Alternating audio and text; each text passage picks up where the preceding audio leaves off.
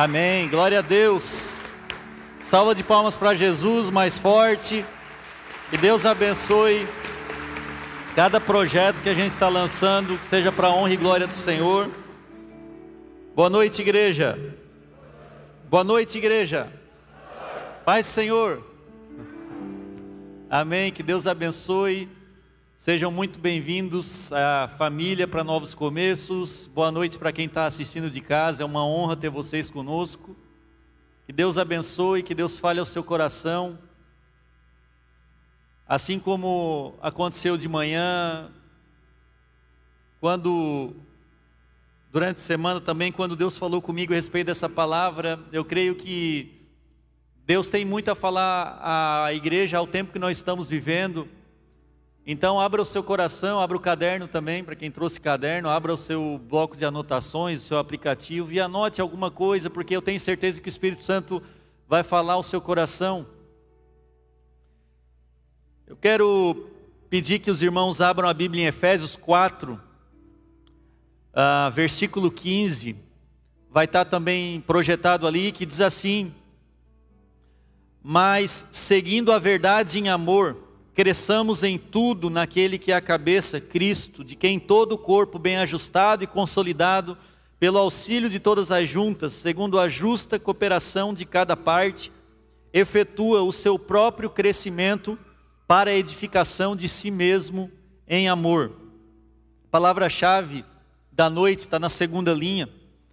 Mas seguindo a verdade em amor, cresçamos em Cresçamos em tudo. Eu vou abrir aqui no meu aplicativo, eu lembrei agora, era para ter deixado aberto aqui, ó. Na Bíblia a mensagem, que é uma paráfrase desse texto, é uma tradução para a linguagem moderna. Olha só que interessante ficou a versão da mensagem. Chega de ser criança, não dá para tolerar gente ingênua bebezinhos que são alvos fáceis dos impostores. Deus quer que cresçamos, conheçamos toda a verdade e proclamemos em amor a semelhança de Cristo em tudo. Estamos seguindo a Cristo, que é a base de tudo que fazemos. Ele nos mantém juntos. Sua respiração e seu sangue fluem através de nós, nutrindo-nos para que possamos crescer com saúde em Deus, fortalecidos em amor. Glória a Deus cresçamos em tudo. Põe a mão no teu coração, fala para você mesmo: cresça em tudo, cresça em tudo, cresça em tudo. Irmãos, na década de 90, foi lançado um filme muito interessante chamado Feitiço do Tempo. E a história, o, o, o plot desse filme um meteorologista que vai cobrir, fazer a cobertura de uma festa, o Dia da Marmota, numa cidadezinha dos Estados Unidos.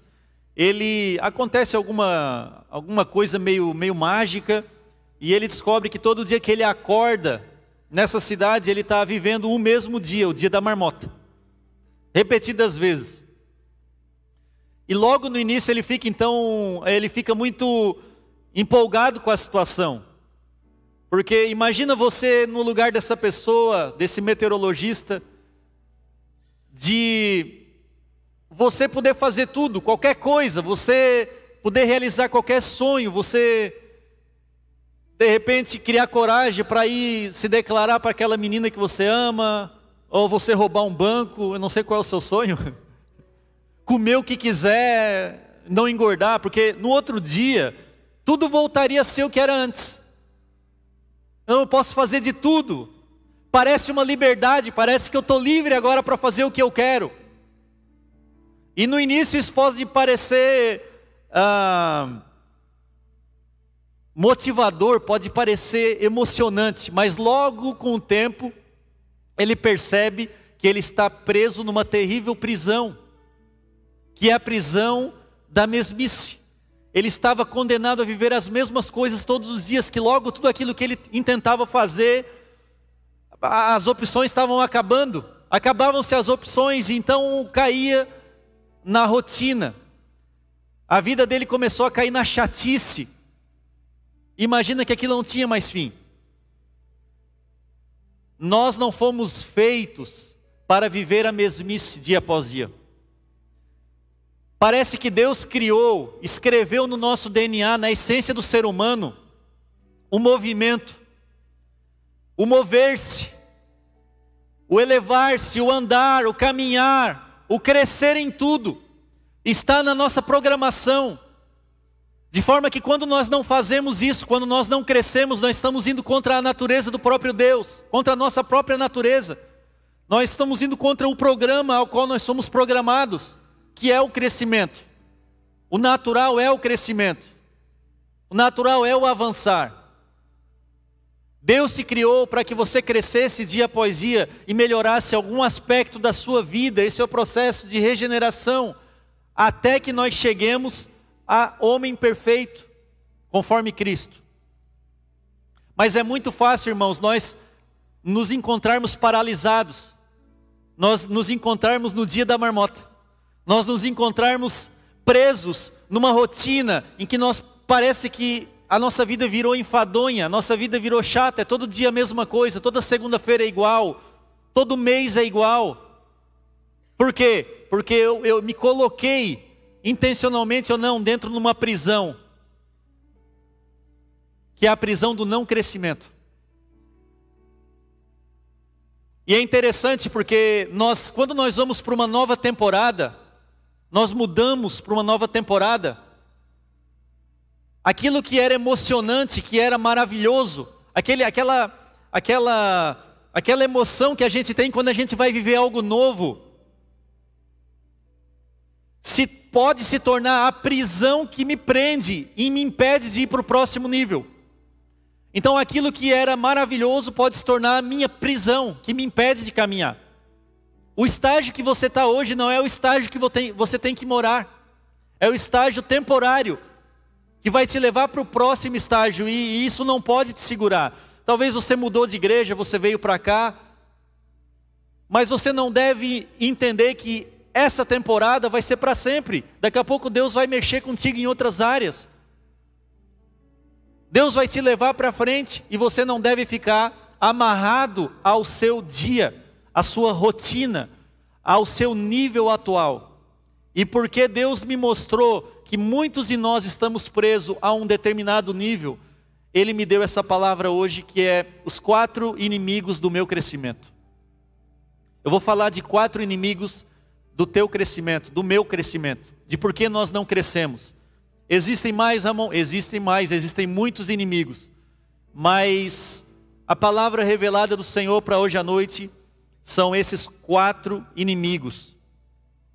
Primeiro inimigo, medo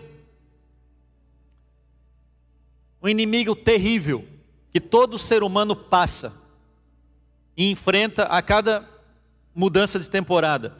Irmãos, até certo ponto, o medo é saudável, o medo é bom. É meio contraintuitivo pensar dessa maneira, mas pensa que no mundo perigoso que nós vivemos, se você não tivesse medo de nada, você não duraria muito.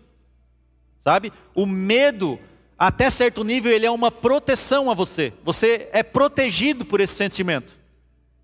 Ele pode ser saudável. Não é desse medo que eu estou falando, eu estou falando do medo que te aprisiona, o medo que te limita, o medo que faz você afundar, o medo que não deixa você entrar num elevador, que não deixa você ter filho, que não deixa você casar, que não deixa você ter um relacionamento, que não deixa você servir no ministério, que não deixa você servir o seu propósito de vida que Deus preparou para você, o medo que te limita. E se nós for, uh, formos olhar na Bíblia, irmãos, toda vez que a palavra medo está descrita, existe uma má consequência, uma consequência ruim associada a esse medo. Eu vou dar um exemplo. A gente poderia ler a Bíblia inteira, tá? Mas eu vou sempre dar um exemplo de cada coisa que eu estou falando. Mateus 14, 30, aquela cena em que, situação em que Pedro vai andar por cima das águas para encontrar Jesus. Olha só, reparando, porém, na força do vento, teve o quê? O que que Pedro sentiu? E o que que aconteceu? Irmãos, logo depois da palavra medo, vem sempre uma consequência ruim. O medo faz você afundar. E Pedro, tendo medo, começou a afundar, e aí ele gritou: Salva-me, Senhor. E é muito interessante que antes disso a gente sabe o porquê ele teve medo. Ele olhou a força do quê? Do vento. Interessante. O povo, aquela geração que saiu do Egito e se deparou às portas da entrada da terra prometida, tão sonhada,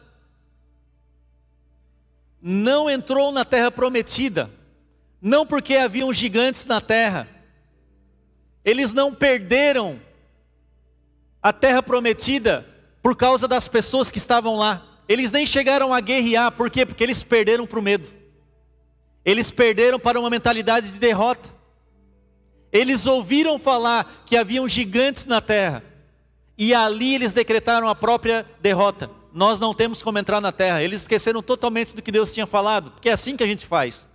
Nós nos esquecemos da palavra de Deus e nós nos derrotamos. Não é muitas vezes o inimigo que te derrota, é você e seu medo. A fé move montanhas, mas o medo ergue montanhas. Nós costumamos focar na, na, na, na linda é poético até, a fé move montanhas, a gente prega isso, mas esquece que o medo ergue montanhas. E de fato, o medo muitas vezes é uma falta de fé, é o contrário, é uma falta de confiança no Senhor. Irmãos, eu já tinha, eu, eu, eu, eu contei hoje de manhã, eu vou contar os mesmos testemunhos aqui, quem está aqui aproveita para gravar bem os testemunhos, que eu vou contar duas vezes, mas eu tinha medo de casar, é o medo que eu tinha de tanto que eu ouvia ameaça na igreja pentecostal. Pequenininho, todo mundo falava: cuidado com, quem você vai casar. Quem quer casar quer te, quer te roubar tudo que tu tem. Na época não, tinha muito, mas a gente ouve isso: quer roubar tudo que tu tem. Aí veio a missionária uma vez de fora, eu falei em casa: cuida com a pessoa que tu vai casar, porque é muito divórcio hoje em dia, isso 30 anos atrás. É muito divórcio, é muita separação, é muita briga de. Irmãos, eu tinha medo de casar. Eu tinha medo da vida profissional também. Quem aqui viveu a década de 80 e 90, economicamente falando, tem que ter medo. Porque nós vivemos. Quem pegou aqui a loucura da inflação? De 80 e 90 aí. Depois veio o plano real ali no início da década de 90, mas quem pegou que você tinha que pegar o dinheiro e gastar rápido? Senão não tinha mais valor. E isso ficou na minha cabeça, eu era pequenininho, mas eu ouvia né, as histórias do meu pai na loja. Tinha que dolarizar tudo, né? O preço, não dolarizasse o preço, estava morto. Então eu tinha medo, como é que eu vou ter condição de sustentar uma família? Eu vou ser pobre, eu, esse é o medo que eu tinha. E aí eu erguia barreiras, irmãos. E eu andei com isso por muito tempo. O Charles Spurgeon, grande pregador, falou: nossos medos infundados são nossos principais algozes, são nossos principais inimigos são aqueles medos que não têm fundamento nenhum. Se eu olhar para a minha vida, olhar para a esposa que Deus me deu, e para a vida profissional que Deus me deu, eu posso dizer hoje com todas as, as letras, irmãos, que eram dois medos até idiotas de eu estar sentindo, que me aprisionaram por muito tempo. Para para pensar quantos medos idiotas você tem hoje de coisas que nunca vão acontecer, só estão acontecendo no cenário da tua mente, do teu pensamento, da tua a fertilidade da tua criatividade da tua mente. Só isso, só ali. Mas na realidade não tem lastro nenhum. Eu vou puxar aqui agora os mais antigos. Quem lembra de um filme de 1984 chamado Indiana Jones e o Templo da Perdição? Aí, ó. Não, temos bastante. Temos muita gente das antigas. Eu estou só pegando referência aí das décadas de 80. Eu sou apaixonado nos filmes de Indiana Jones, irmãos. Tem, tem, uns, tem quatro ou cinco, acho, né? Olha, ó, tem um fã aí também. Quatro? Não tem mais um que lançaram agora? É quatro mesmo? Quatro, beleza. O Harrison Ford já está também pedindo água, né? Se ele fizer mais um, eles matam ele de cansaço. 84. Tem uma cena, quem lembra desse filme vai. Eu não vou dar spoiler do filme, que é um filme lançamento. O, o, Indiana, que é o, o, o, senhor Jones, né? Que é o Indiana Jones, se depara num penhasco, onde o inimigo vem atrás Lá embaixo tem um rio cheio de crocodilo, jacaré, quem lembra dessa cena? E tem na frente uma pontezinha bem frágil, bem fraquinha. Aí você olha para a ponte e o cara logo faz o cálculo, né? Ah, eu tenho tantos quilos, olha a corda da ponte e tal. A ponte ali parece que não está sendo usada aí já faz um tempo. O que, que você faria? Aquele é o momento que a gente fica agoniado no filme, porque não tem para onde correr. Aliás, tem. Para frente. A, a única maneira, ou você morre, que a galera está vindo aqui atrás, ou você avança e tenta atravessar a ponte. É a única chance. Como eu disse, eu peço que todos vejam o filme. É um filme, não se faz mais filme como antigamente. Se você quiser um, né? Assista. Eu não vou dar spoiler do final. Ele sobrevive, tá? Porque tem os outros filmes que daí você já sabe. Mas, irmãos, tem uma diferença entre o Indiana Jones e você na vida, porque essa é a mesma situação que a gente se encontra na vida todo dia. Nós temos o inimigo correndo atrás, nós temos crocodilo lá embaixo e nós temos uma ponte que nós temos que atravessar e a ponte, isso é, simboliza a passagem para a próxima fase, a passagem para outro nível. Para você chegar do outro lado, você tem que atravessar a ponte. A diferença entre o Indiana Jones e a gente é que nós temos o Senhor dizendo: atravessa, meu filho. Atravessa que eu estou contigo. Atravessa que eu estou contigo, sim, Senhor, mas a ponte é velha, a ponte é frágil, sim, mas eu estou contigo nós podemos dizer, como o salmista: ainda que eu ande pelo vale da sombra das mortes, não temerei mal algum, porque tu estás comigo. A tua vara e o teu cajado me consolam. Nós podemos dizer isso. Vai, meu filho, atravessa para o outro lado. Dê o passo adiante, eu estou contigo. Muitos não têm mudado a sua temporada, não têm ido para o próximo nível porque não tem confiado no Senhor. Nessa noite Deus te diz: há um novo nível preparado para você. Eu estou contigo. Só que você tem que atravessar a ponte.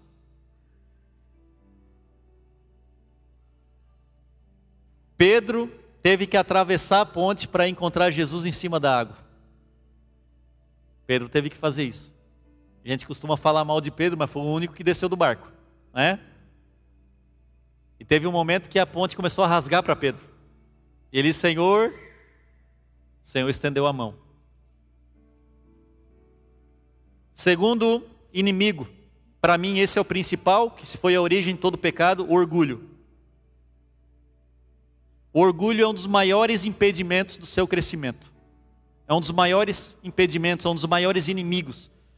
Todos nós temos uma dificuldade de aceitar o novo, de aceitar viver algo novo. A novidade, a novidade é estranha a nós, porque nós estamos acostumados com esse nível. Nós tendemos a pensar que aquilo que nós fazemos, do jeito que nós fazemos, é o mais certo a se fazer, sempre assim. E é por isso que você faz da maneira que você faz, porque você acha que é a maneira mais certa e justa a se fazer. Quando Cristo está conversando com a mulher samaritana, é muito importante, é muito interessante porque no meio da conversa, a mulher fala o seguinte: Mestre, os nossos pais adoravam nesse monte, os judeus falam que a gente tem que adorar em Jerusalém. E aí? Qual é a resposta? Aonde se deve adorar? Jesus vem é onde tem um dos versículos mais conhecidos ali da Bíblia, de João. Mas vem a hora e já chegou em que os verdadeiros adoradores adorarão ao Pai em espírito e em verdade. Ou seja, em outras palavras, o, o mulher samaritana, essa discussão não faz mais sentido. Porque porque chegou um novo tempo. Chegou uma nova aliança, um novo testamento. Agora não se adora mais em templo, no Monte Gerizim, no Templo de Jerusalém. Agora se adora em espírito e em verdade. É uma nova forma de pensar, é um novo modelo, é um novo sistema. E aqueles que acham assim, é, ai, a igreja virou um sistema. Tem gente que não gosta de sistema, não sei porquê, porque Deus criou o sistema, nunca estudou né, nas ciências o sistema solar, o sistema respiratório. Deus é um Deus de sistema, meu irmão. Só que o sistema não pode virar essência. Esse é o problema. O sistema está lá para nos ajudar a organizar as coisas. Tem um clichê, irmãos, que é muito interessante. Na internet todo mundo já ouviu falar, ou já ouviu, ou já falou, ou já recebeu um meme, ou no trabalho você já ouviu a seguinte frase: aceita que dói menos. Alguém já ouviu essa frase? Ou é só eu que estou vivendo essa, sei lá, esse século aí? Ah, mas já ouviram, né? Frase conhecida. É uma frase filosófica. Nós vamos parar para filosofar em cima dessa frase. Irmãos, essa frase é muito interessante. Aceita que dói menos. Aceita que dói menos. Não é aceita que não vai doer mais. Vai doer menos. Não tem possibilidade de não ter mais dor. A única forma de a sua dor ser reduzida é através do caminho da humilhação e da humildade. A única forma de a sua dor, enquanto você vive aqui na terra, ser suavizada é quando você mata o seu orgulho e aceita o novo, e aceita a nova mentalidade, e aceita a nova situação, e aceita que você precisa de mudança. Ou seja, aqueles que não aceitam, ah, vai doer mais. Aqueles que não aceitam as coisas, aqueles que não aprendem, que temam, temam em ficar presos, vão sofrer mais. Pastor, a minha vida está assim, assim, assim, você precisa mudar isso. Ah, não, mas isso não. Tem que terminar sempre. Todo pastor tem que terminar o aconselhamento assim: aceita que dói menos. Essa é a palavra, aceita que dói menos. Por causa do orgulho, nós não vamos para o outro lado. Uma outra frase que a gente não fala, mas a gente pensa: ninguém faz melhor do que eu o que eu estou fazendo.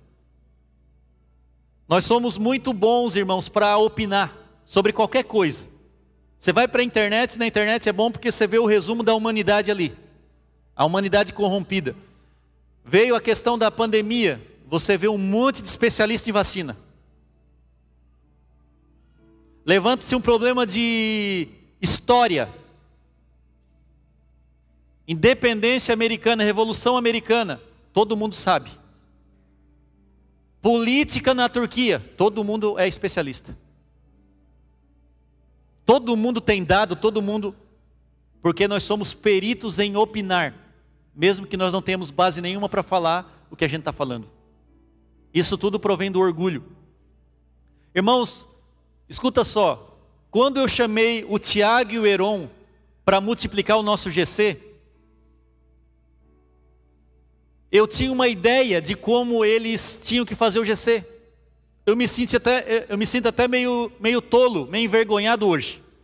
Porque eu, a gente com aquela aquela coisa meio paternalista, né?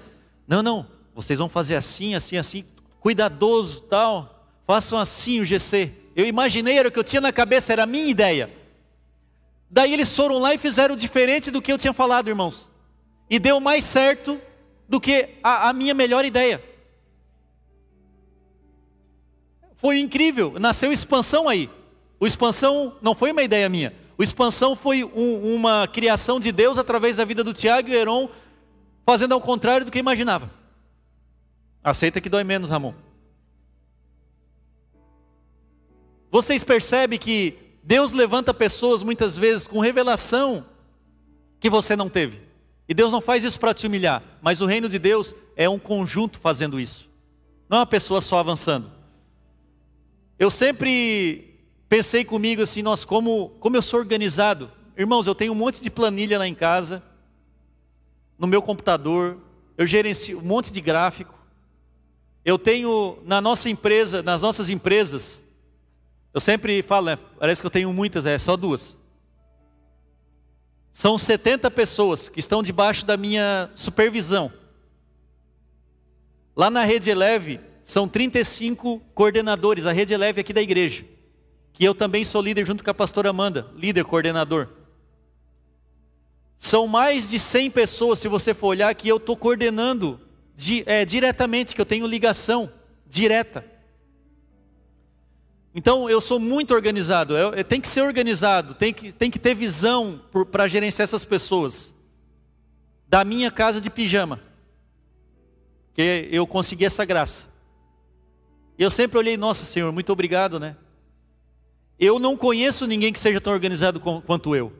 Assim eu pensava. Até que há duas semanas atrás, um, uma pessoa aqui da igreja me convidou para almoçar na casa dela. Ele está aí, não? Giovanni? Giovanni está aí?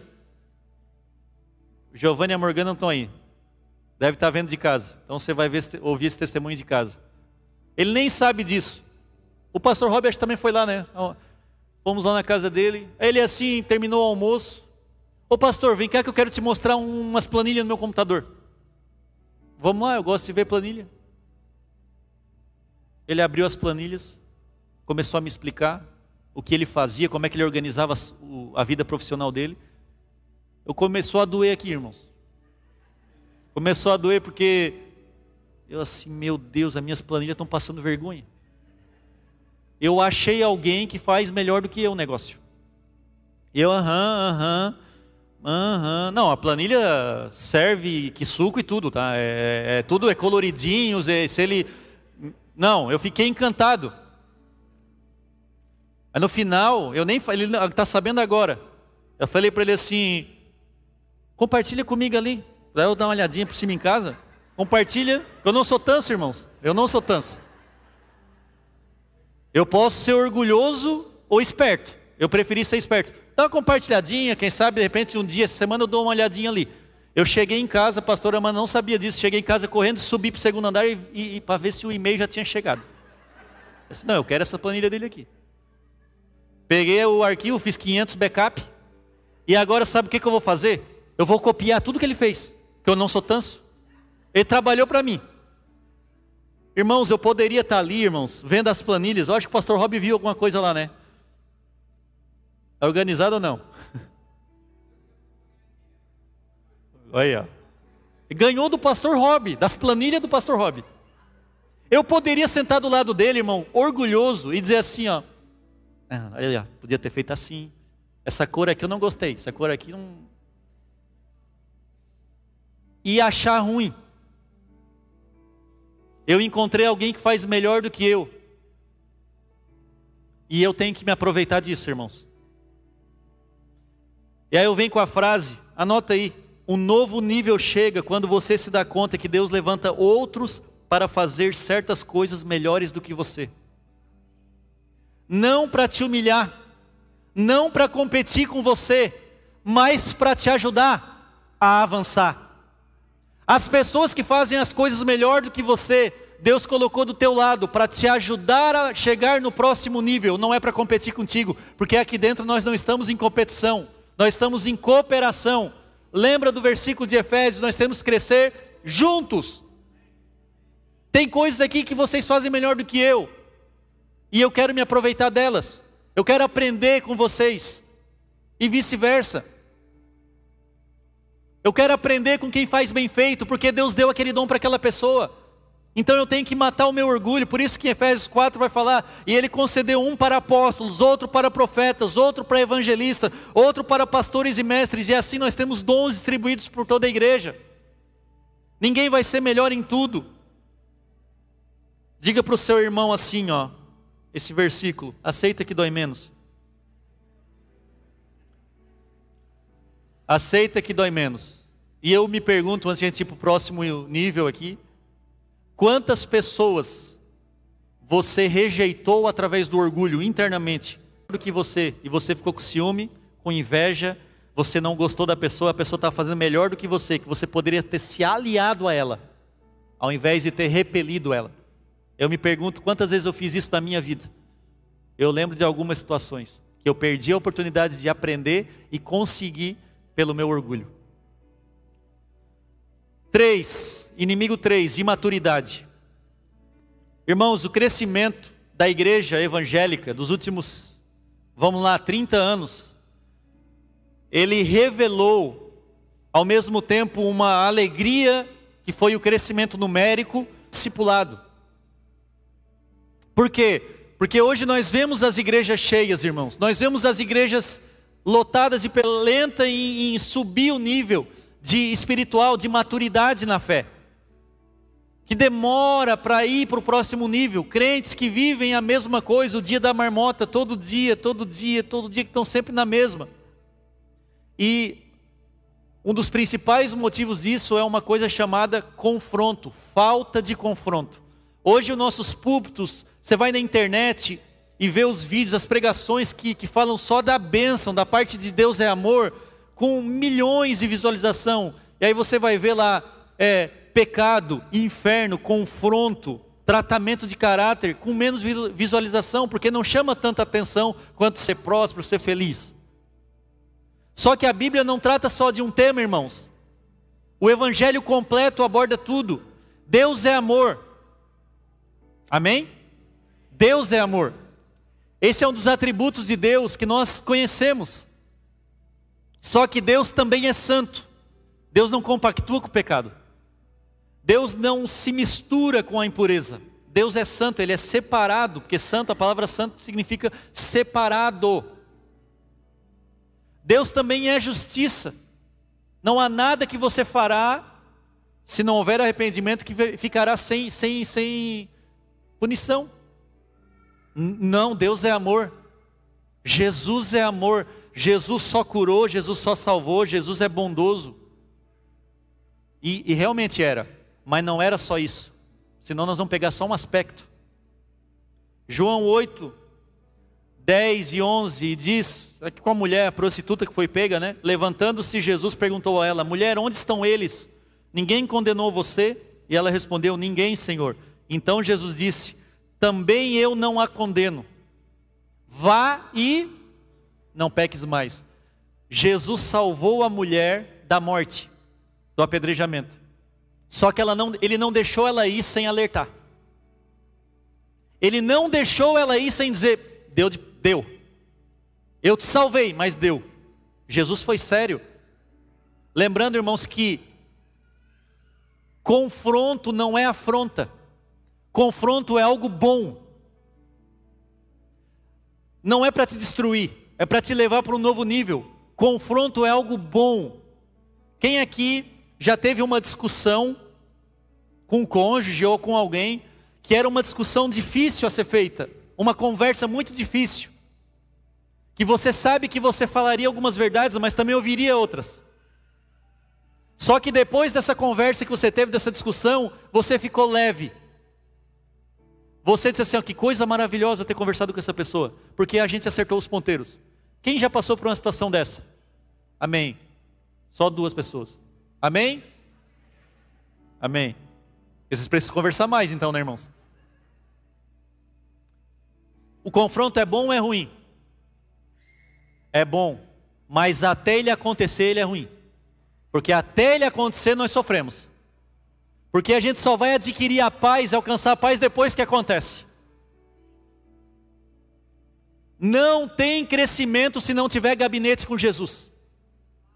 Não tem crescimento se não sentar à mesa com Jesus. E sentar à mesa com Jesus não é só para comer, é para ser confrontado. Jesus não teve pena nem do paralítico. 38 anos paralítico, em João 5. Jesus diz assim, João 5,14, para quem quiser referência. 38 anos, tá? 38 anos. Pô, Jesus podia pegar leve com o cara. Jesus fala assim: não peques mais, para que não aconteça coisa pior.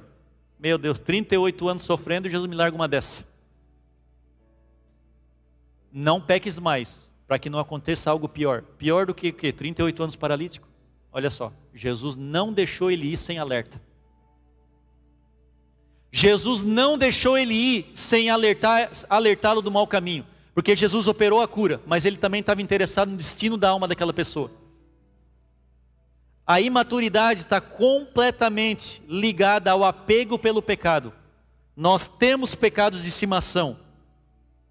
Quando nós olhamos uma criança de 10 anos, de 5, nós dizemos assim: essa criança não era mais para estar fazendo isso. Ou de repente uma criança de 18 anos, né, tendo comportamento de 5. Ô oh, cara, ô oh, cara, ô oh, cresce. A gente diz assim, cresce.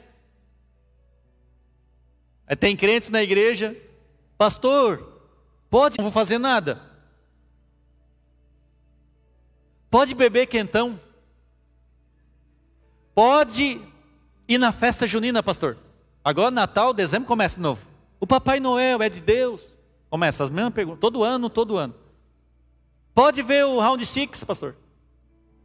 Pode ver. Irmãos, olha a minha cara, a minha vontade, o meu tempo, a minha agenda de eu pegar para a minha vida para responder essas questões.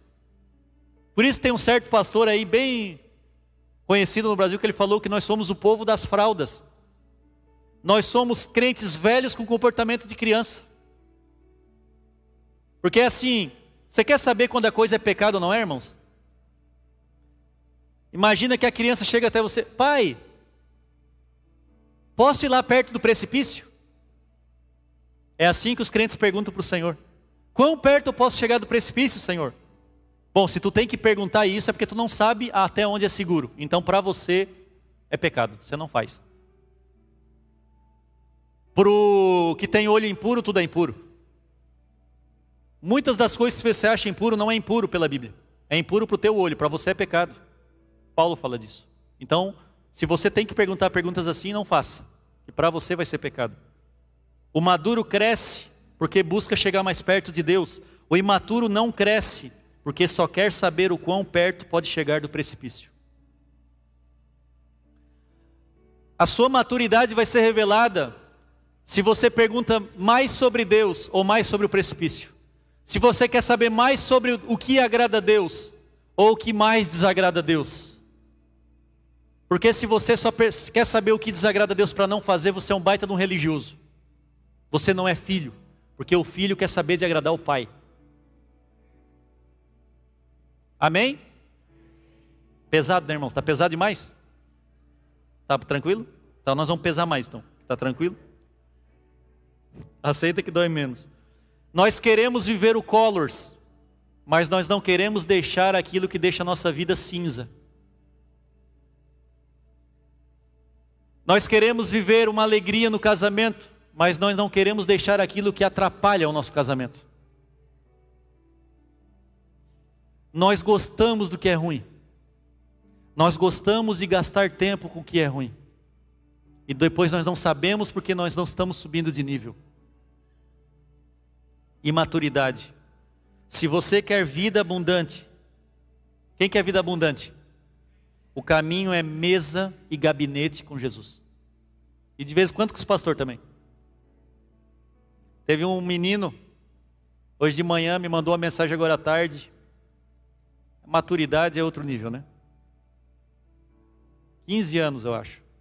Ele mandou uma mensagem, pastor, eu ouvi a mensagem de hoje e eu quero pedir que o Senhor me confronte. 15 anos. Me confronte, eu preciso de confronto.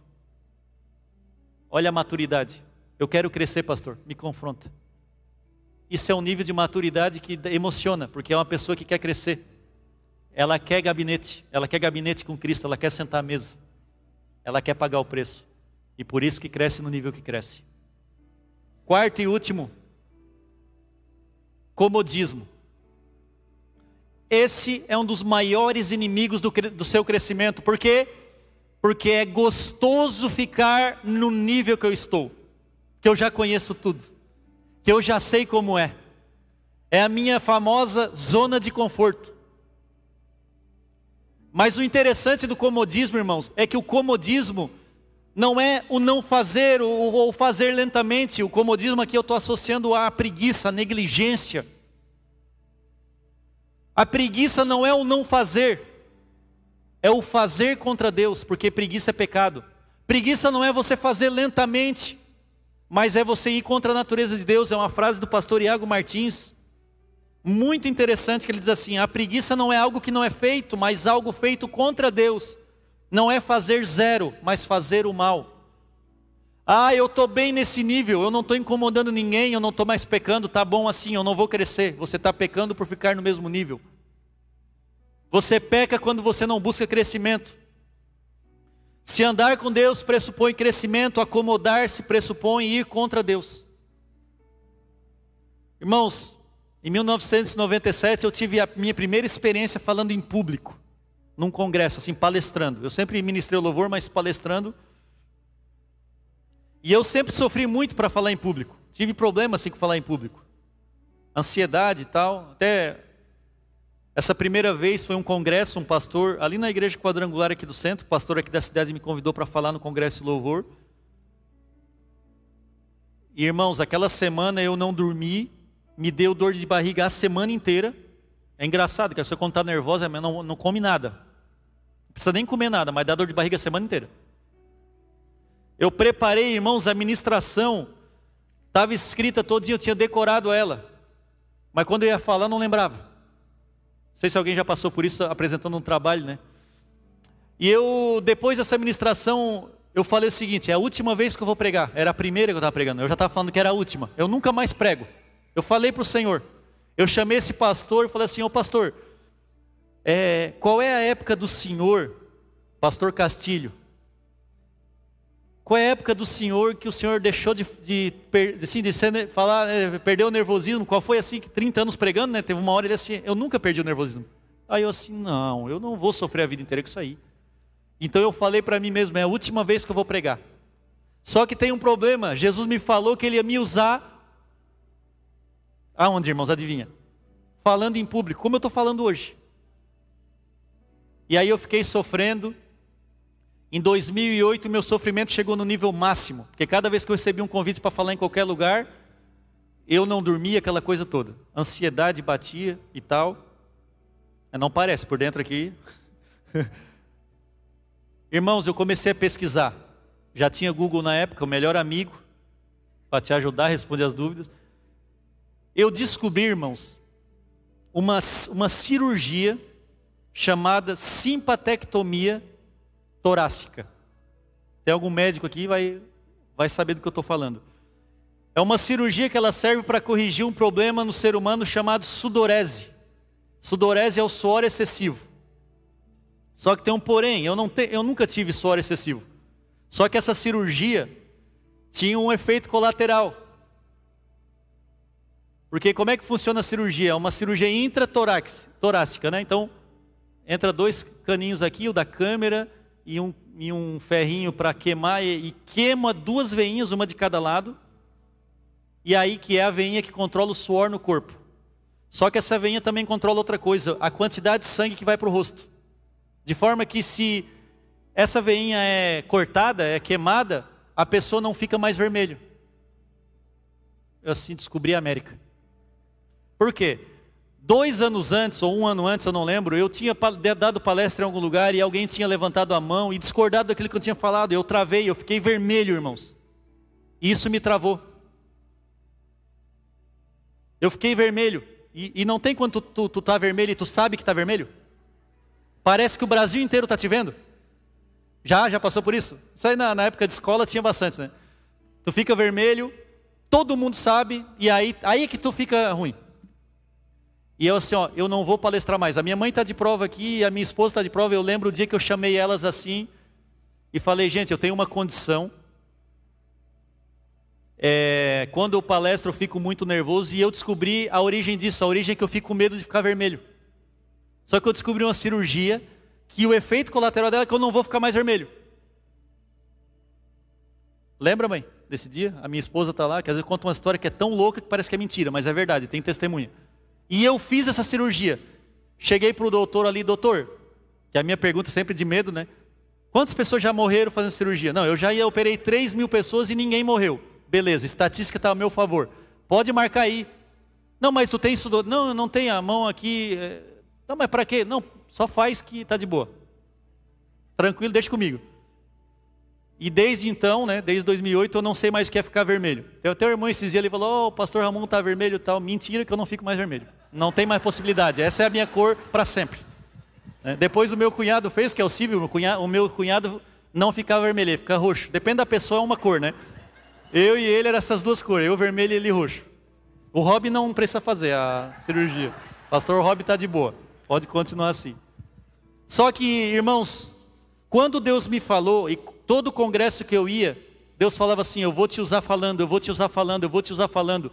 E eu poderia escolher: ou eu me acomodo, e eu vivo nessa prisão e eu não subo mais em palco nenhum e eu não pego mais microfone, Ou eu vou atrás da solução, porque eu não quero me encontrar diante de Deus dizendo, eu fui acomodado, eu fui negligente. E eu decidi, irmãos, eu não recomendo para ninguém isso, tá? Eu fiz porque eu estava meio louco. Eu só estou dando um exemplo aos irmãos. Não, pastor, depois o pessoal está pedindo o telefone aqui do, do cara que fez. Não, não é para fazer isso. Eu só estou dando um exemplo para você ir atrás da solução que está atrapalhando a sua vida. Em qualquer área que seja. Em qualquer área que seja. E hoje eu estou aqui, irmãos, nada me tira da cabeça. Claro, com a fé em Cristo e tal, mas porque hoje eu tenho uma segurança maior através. Eu já fiz a terapia, eu já conversei com o psicólogo, eu já li livro para tentar resolver o problema. E eu não me arrependo, porque Deus me ajudou a vencer isso. Por isso hoje eu estou aqui falando e abençoando a vida dos irmãos. Pense na quantidade de coisa que você não está fazendo porque você se acomodou. Irmãos, quem aqui no casamento, quem é casado aqui, levanta a mão. Quem é que quer viver o colors no casamento? O pessoal não entendeu o neto. Cadê o neto? Irmãos, ó, quem faltou quinta-feira, que nós temos agora um professor, um professor de, eu não quero dizer a palavra, mas vai abençoar a vida dos casais. Ele está se especializando nisso, irmãos. É um professor para casais. Irmãos, nós queremos viver o colors. Nós queremos ter uma vida, é que a palavra sexual é muito pesada, mas vou ter que dizer boa, porque Deus fez assim, Deus criou o prazer mas nós não queremos ir atrás da solução. Aí tu pega todos os casais, todo mundo está com algum problema. É, normalmente os casais estão um mais na frente do que o outro, daqui a pouco muda. Irmão, você precisa fazer diferente. A tua vida sentimental, ai, a gente não tem uma vida. Eu olho a vida dos pastores, a vida de alguém aqui da igreja, eles se amam tanto. Muda! Provoca tempos, provoca momentos, viaja com a tua esposa, faz uma academia, faz um exame nos teus hormônios, faz alguma coisa, mas não aceita que o seu casamento seja menos do que ele poderia ser. Foi essa decisão que eu tomei esse ano, irmãos. Em janeiro, a minha esposa ficou um tempão que ela não entendia, ela chegava na cama, eu não estou entendendo o que tu está querendo. Eu disse, não, Deus tem um novo nível para nós. É, ó, é ou não é? Depois fica gravado aí, depois. Olha aí. Não, não, é só, calma, irmãos, é tudo, tá? Irmão tão. Ô oh, glória, aleluia. E ela assim, ó, o que que tu quer? Eu, assim, eu quero melhorar. Eu fui atrás, irmãos, eu sou pesquisador. Eu pego o meu Google ali, eu descubro, no, se tiver na China, alguma coisa, se um, sei lá, uma fruta, alguma coisa, não sei. Eu vou atrás dessa fruta. a gente começou a colocar na nossa agenda os nossos cafezinhos, né? Irmãos, como melhorou o nosso relacionamento. A gente vive o céu no casamento era não que não era céu antes, mas é um céu mais elevado do que o céu do ano passado. Não tenha dúvida. Vocês estão indo, mas não é só nessa área, tá, irmãos? É todas as áreas. Agora ficou. Vou mudar de assunto para não. Quer viver o Colors? Muda a rotina. Chega para a mulher em casa e fala assim: se ela não veio culto, só fala assim: ó, chega de dia da marmota. Nós vamos mudar. Ah, meus irmãos, tudo rindo, tão feliz. É sonhar, é bom sonhar e sonhar não paga imposto. Mas vai atrás. No trabalho, irmãos, no trabalho muitas vezes é fácil nós nos acomodarmos na vida profissional. E a pessoa vem para a igreja e faz ali corrente. E está clamando a Deus, Senhor ajuda, eu não estou feliz no meu trabalho. Eu sei que tem algo a mais. E Deus está lá de cima gritando: seja a mudança, provoque a mudança, faça algo diferente que você está fazendo hoje, você está acomodado e você quer que eu te abençoe. A minha bênção já é te dar vida, te dar motivação, te dar uma igreja abençoada, pastores que estão te impulsionando, te uh, lançando para frente. Eu nunca, irmãos, eu não preciso aconselhar o não acomodado. Normalmente quem vem pedir conselho é alguém que se acomodou em alguma área da vida. O não acomodado não fica sem oportunidade, sem porta aberta. Você já percebeu isso? A pessoa que está em movimento, que ela está indo de um lado para outro, que ela está sempre pesquisando, sempre deixando currículo, fazendo curso, indo para frente, essa pessoa é que menos precisa de estar de, de tá, é, pedindo conselho, correção. Por quê? Porque a acomodação te prende nesse nível que você está sempre pedindo ajuda. Pastor, comigo nada dá certo. Vai ver a pessoa está acomodada. E no ministério, irmãos, vez ou outra, alguém vem, ai pastor, porque eu estou cansado. E às vezes não é o cansaço do trabalho, de trabalhar. Não é que a pessoa precise de férias, às vezes ela precisa de mudança, de mudar de lugar, de mudar o que ela está fazendo, de ela fazer algo diferente do que ela faz e já vai. Né, o, o pastor Júnior falou para a gente uma vez na mesa lá no, no restaurante, pastor Júnior aqui de Itajaí, um abraço para ele.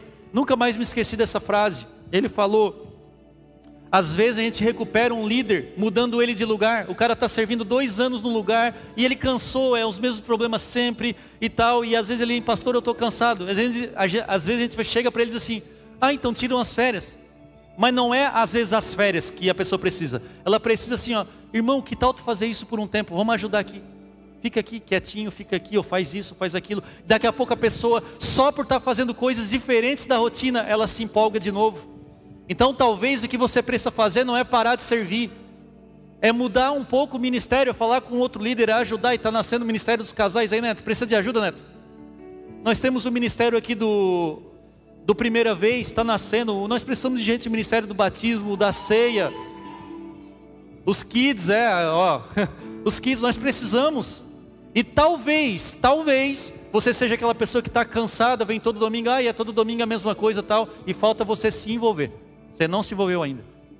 E você está prestando um novo nível que, na verdade, só vai chegar se você se movimentar.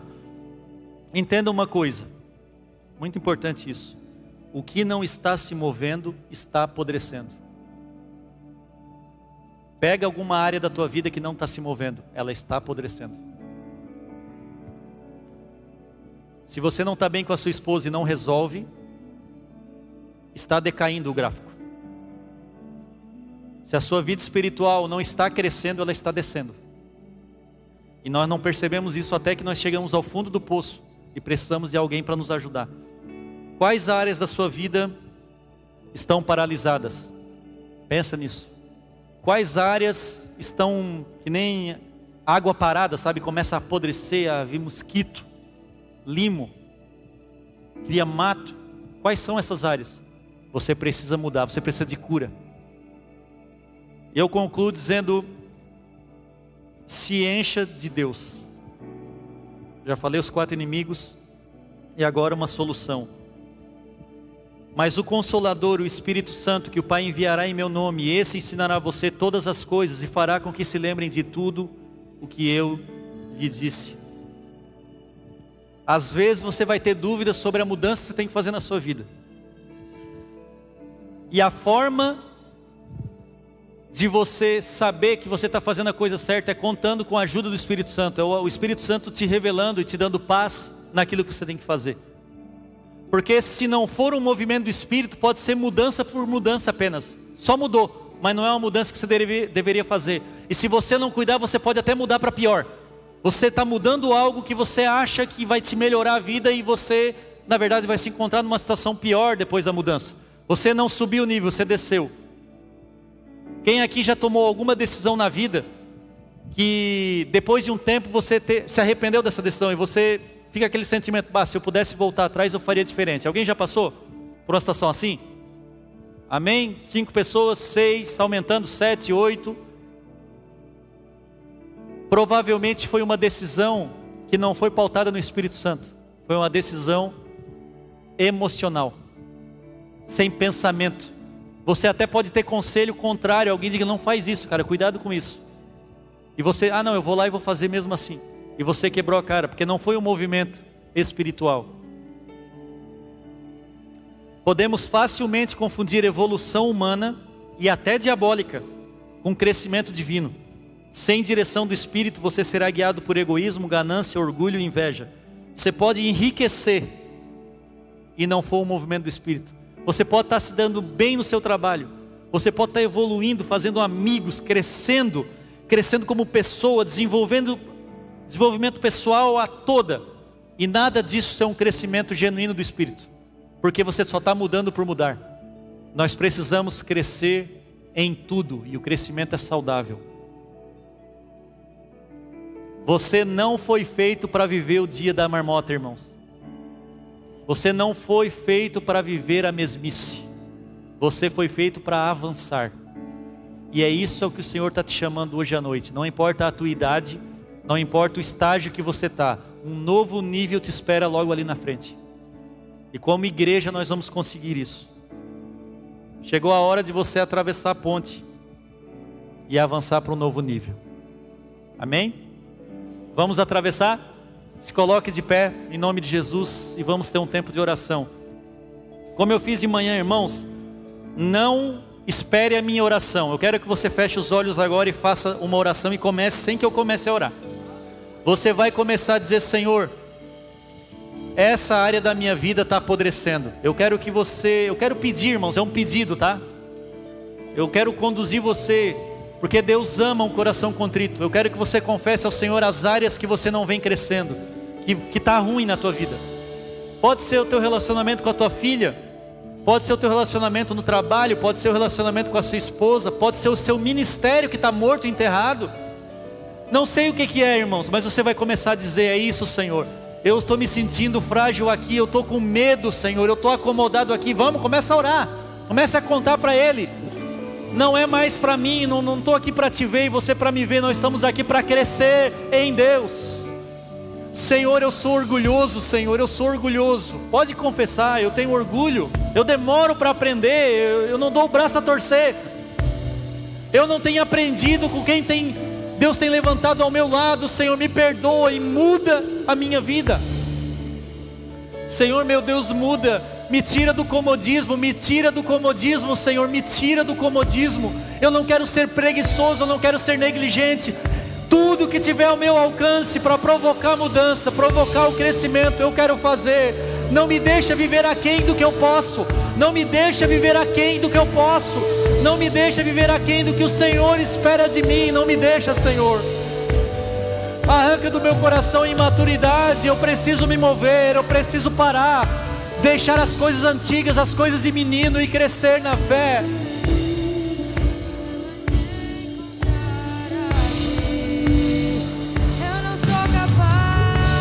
Vamos, vamos, ore, ore, ore, ore. Está havendo cura nessa noite, está havendo cura nessa noite, está havendo cura nessa noite. Está havendo cura nessa noite, em nome de Jesus. Quero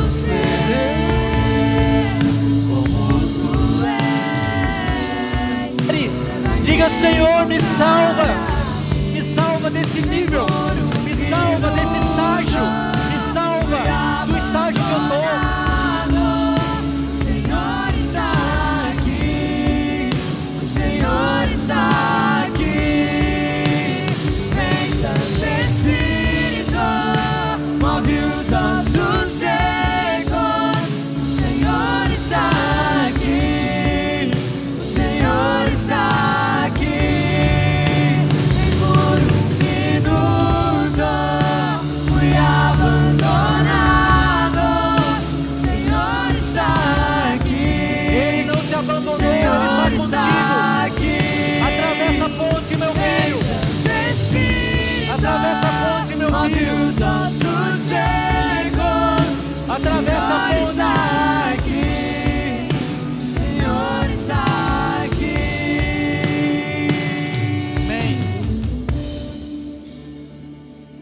perguntar se tem alguém aqui que quer entregar sua vida para Jesus. Levante sua mão para que eu possa orar com você.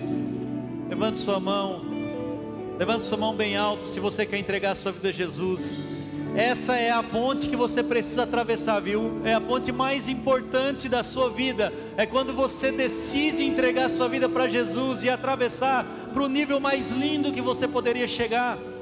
Levante sua mão bem alto se você quer entregar sua vida a Jesus, porque eu quero orar com você e você vai sair daqui já num novo nível. O Espírito Santo vai te acompanhar desde o momento que você entregar sua vida a Jesus. Glória a Deus. Você pode vir aqui à frente, por favor. Por favor, venha aqui à frente para a gente orar por você, ter o privilégio de orar por você. Amém, igreja. Vocês fiquem em espírito de oração, em nome de Jesus. Quem levantou a mão, por favor, pode vir aqui à frente para a gente ter um momento de oração. Glória a Deus, que Deus abençoe. Deus abençoe. Venha, venha. Venha, não fique com vergonha. A hora de atravessar a ponte é agora. Amém. Sejam bem-vindos à família do Senhor. Amém. Glória a Deus. Glória a Deus. Glória a Deus. Pode chegar mais pertinho.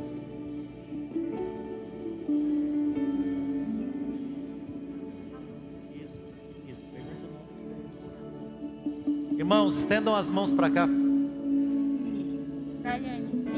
Senhor amado, nós oramos pela Daiane. Que o Senhor a receba agora, Senhor. Escreva o nome de Daiane no livro da vida, em nome de Jesus. Receba a tua filha, Pai, em nome de Jesus. Levi e Rosileia. Senhor, receba, Senhor, Levi e Rosileia na tua presença nesse momento. Escreva o nome deles no livro da vida, em nome de Jesus. Que a partir de hoje comece uma nova história. Como é que é o nome dela? Oramos pela Jennifer também, que ela venha crescer na fé, que ela seja uma missionária, uma pastora, uma serva de Deus. Eu não sei qual é o o projeto que Deus tem para ela, mas que Deus te leve no caminho que Ele planejou para a tua vida e que você venha dar muitos frutos, que essa família venha dar muitos frutos para a honra e glória do Senhor. Amém. Senhor, nós oramos abençoando Christian e Jéssica. Escreva o nome deles no livro da vida, que a partir de hoje comece uma nova história. Que o Senhor receba e escreva nos céus o nome deles. A partir de hoje, Senhor, as coisas vão ser diferentes. Sejam abençoados, recebam nova vida, recebam água da vida, em nome do Senhor Jesus. E a igreja receba esses novos irmãos. Deus abençoe. Sejam recebidos na bênção, na paz do Senhor. Amém.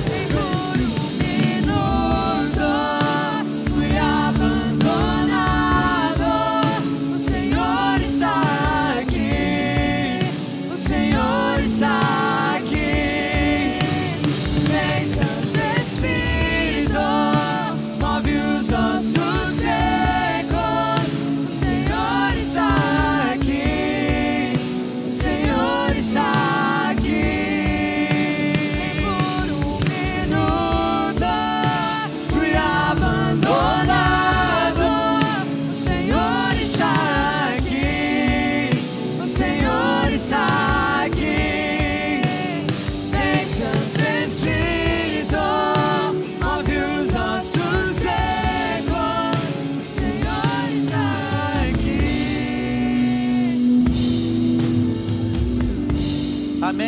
suas mãos bem alto. Senhor meu Deus, nós abençoamos a tua igreja. Nos deu uma semana rica e abençoada. Trata com a vida de cada um. Continue falando, Senhor, essa palavra no coração de cada um durante essa semana. Mexa, Senhor, aonde as águas estão paradas, Senhor. Em nome de Jesus, que haja mudança, que nós passemos a ouvir testemunhos durante essa semana das coisas que estão acontecendo, que nós é, ouçamos testemunhos, milagres, sinais que vão acontecer nas nossas vidas, porque nós decidimos ouvir a tua palavra e obedecer. Que seja uma semana gloriosa. Busquem ao Senhor, orem, busquem ler a palavra do Senhor, porque Deus tem reservado para você vida em abundância. Em nome de Jesus, sejam abençoados. Amém, amém e amém. Glória a Deus.